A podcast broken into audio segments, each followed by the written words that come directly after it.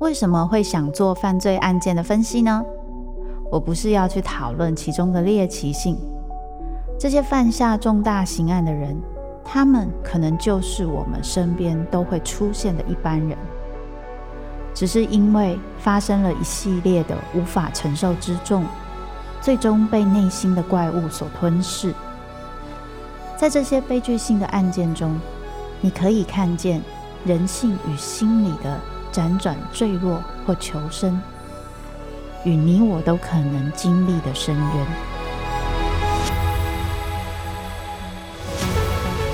我是周慕姿，我的全新订阅节目《周慕姿读犯罪脚本》，被恶魔追逐的人，带你从心理学的角度探索人性的黑暗面，以及他们内心始终没说出口的挣扎。现在就到 Apple Podcast 以及静好听，搜寻。周慕之读犯罪脚本，被恶魔追逐的人。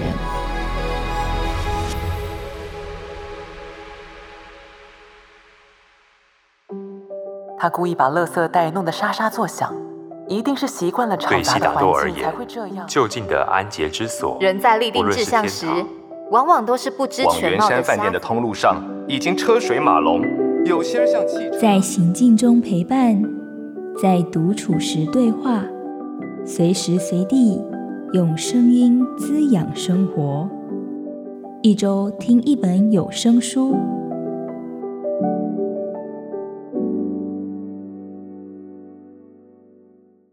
欢迎收听由静好听制作的《一周听一本有声书》，我是静好听产品企划奶柔。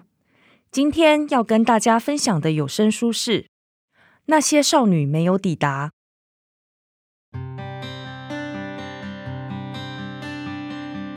那些少女没有抵达，是作家吴晓乐继《你的孩子不是你的孩子》上流儿童之后，再度将视野回归到教育现场的长篇小说。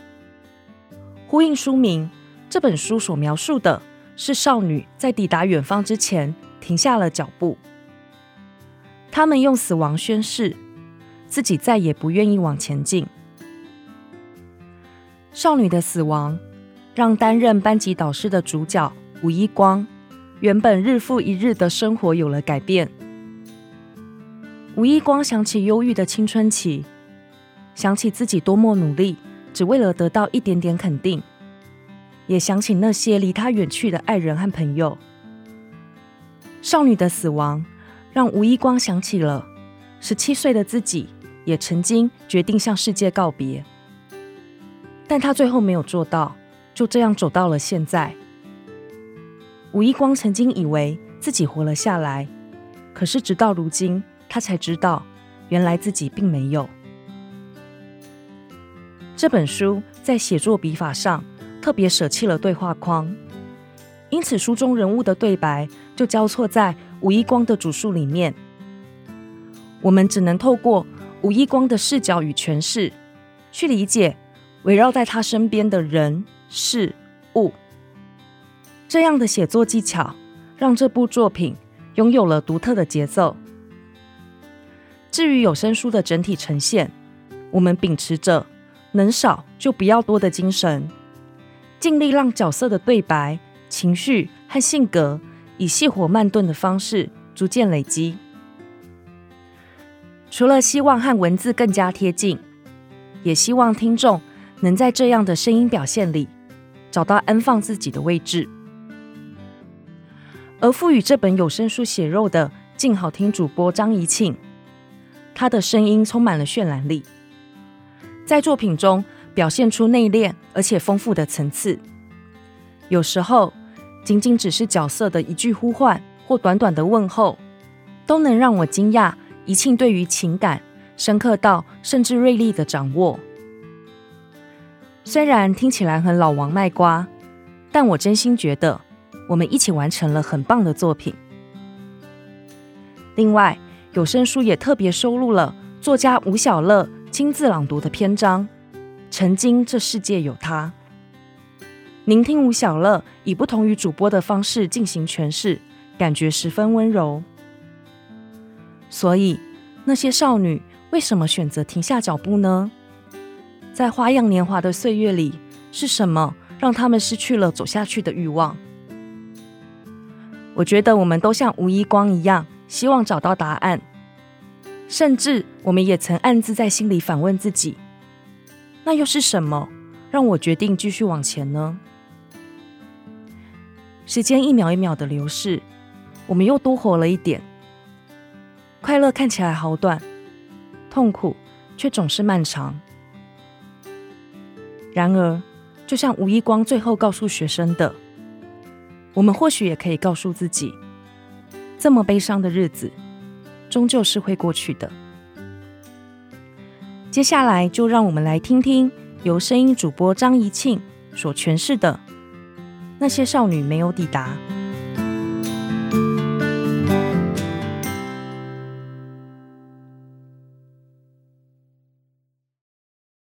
那些少女没有抵达。作者：吴晓乐，静文学出版。由张怡庆为你读书。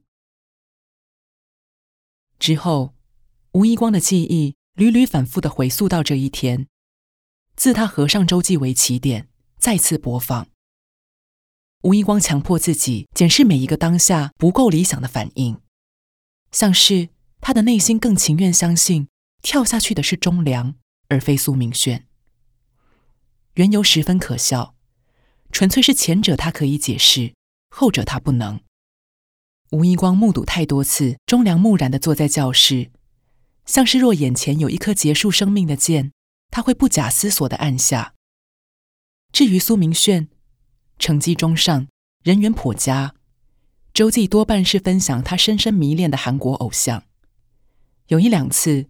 苏明轩提及他对成绩的担忧，不过几乎每一位女孩的周记都出现过这样的焦虑。企划女中是地区的第一志愿，成绩决定了人与人为何在此相遇，没有人会遗忘这个最基本的设定。对一位老师而言，哪项罪行更可比？不相信一位学生的自杀，还是相信自杀的应该是另一位学生？无论如何，上述两项罪行，吴一光都触犯了。听清楚方维维的话，吴一光经历一番用力，终于发出了声音：“你确定是苏明炫吗？”方维维以手背抹去泪水，吸了吸鼻子：“ 应该是，我不敢看。可是有人说应该是明炫，发型、身材都很像。”手上也戴着明炫常戴的绿色手链。吴一光盯着地板，悄悄握紧拳头，某种被狠狠捉弄的痛苦从四面八方包围着他。怎么会这样？他这段时间那么尽心的守着忠良，担忧忠良有丝毫差错，出事的却是苏明炫。维维，你说明炫是在青怡楼那边对吧？吴一光问道，他思索着路线，同时懊悔如残裙，小口小口嚼食他的心。研习一结束，他为什么不直接回家？改周记也不差这半个钟头。如今他该怎么反应？青怡楼靠近侧门，有些家长从侧门接送。方维维口中的围了好多人，有很高的比例是家长。消息恐怕是流传出去了。吴一光盯着女孩们，不远的未来，他们或许受到要求，或许是他们自己也想要。总之，他们会一次又一次描述这一个小时他们经历了什么。而他，吴一光，很不幸的被学生们找到，时间轴上多了他的角色。女孩们会怎么介绍他的出场？悲伤到语无伦次，失声痛哭，大概是人们最想看见的。偏偏他办不到。吴一光的眼神渗入恐惧，他意识到审判他的流程早已正式启动。方维维的呜咽惊醒了吴一光。老师，怎么办？女孩的脸又红又湿。像颗泡烂的番茄。吴一光越过女孩们，往楼梯间疾步走去。心跳是前所未有的急促。经过二楼的校长室，吴一光顿然想起，校长今日北上参加会议，有人通知他了吗？刘校长有一双温柔的眼睛，肌肤光滑，微笑时会露出完美适中的贝齿。初次见面，刘校长穿着千鸟格纹外套、卡其色长裤、尖头珍珠白高跟鞋。他握着吴一光的手，说：“吴老师，您好。”坚定、温暖。吴一光闻到淡淡的香味，融合了橙花、玫瑰、茉莉，或许还有少量的檀香木。何书凡查过刘校长的背景，在伦敦取得英语教学学位，回到台湾，一边教书，一边取得教育政策与行政学的博士学位。吴一光迫使自己不能停止这些无谓的想象，一旦画面中断，恐惧就会追赶上他，说服他变得懦弱、自私。他说不定会抛下两个学生，躲回自己的住处，不计后果与代价。他甚至想起了校长室门口的那棵荆棘。何书凡说，荆棘树是上一任校长的就职礼物，校工非常认真的照顾它，不忘给它剪枝。按照季节搬动到有足够日晒的位置。荆棘树今年活得神采奕奕，结出一颗颗漂亮的果实。吴一光曾在受指派打扫校长室的学生桌上看见几颗偷摘的荆棘。课堂上，那女孩会以笔或尺拨弄那几粒果实，看着它们在桌面上亮澄澄的滚动。吴一光被女孩脸上那含蓄保守的笑容给深深打动，他缺少这样逗自己开心的天赋。刺耳的鸣笛声逼得吴一光停下脚步。方维维啊了一声，问：“是救护车来了吗？”吴一光迷失了。假设苏明轩被救护车载走了，他还有必要去侧门吗？吴一光片刻拿不定主意。只好沿着既定的路线，只是放慢了脚步。苏明轩的确被载走了，只有地上的一大滩血，以及吴一光不愿去细瞧的什么，证实他曾倒在那。瞬间的撞击该有多痛！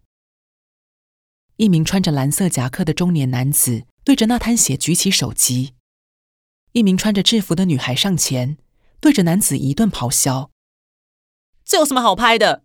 你有没有同理心啊？男子脸色一沉，怒瞪女孩，转身走掉。吴一光猜想，男子还是会上传他的照片，人们也会一边读着这张照片可能含有血腥暴力内容的警告，一边按下正常显示照片。有人轻点吴一光的手臂，何书凡也来了。何书凡的目光。绕到吴一光身旁的女孩们，几度流转，才犹豫不决地投到吴一光身上。他低声问：“我才想说，有没有人告诉你？”两位女学生如寻求庇护的小动物，倾向何书凡。方维维口齿不清的呼唤：“舒凡老师。”接着，他宛若被解除了禁令般，悲泣了起来。另一位女学生手指挑去眼眶滚落的泪水，另一只手握着何舒凡的手腕，悲伤又亲昵的喊着：“舒凡，舒凡，怎么会这样？”吴一光跟何舒凡眼神交汇，吴一光率先别过头。何书凡太善良了，到了这个节骨眼，他竟然为了女孩们更依赖他，而对吴一光感到抱歉。吴一光口袋里的手机震动了起来，学务主任。他咬牙按下通话键。徐主任的声音比平常低沉。他问：“你知道？”吴一光不想再听任何人复述，急忙打断：“主任，我知道。”徐主任又问：“吴老师，你现在人在哪里？”吴一光回。我还在学校，侧门。徐主任顿了顿，交代这通电话的目的。苏明炫被送往距离约莫一公里的公立医院，他再过两个十字路口就要到了。徐主任试探的问：“吴老师，你会过来吧？学校已经通知苏明炫的妈妈，她在半路了。”吴一光听见自己的声音，平静，没有感情。主任，我会去的。我是班导，我不可能不去。徐主任嗯了一声：“好，我这里绿灯了，待会见。”想听爱听，就在静好听。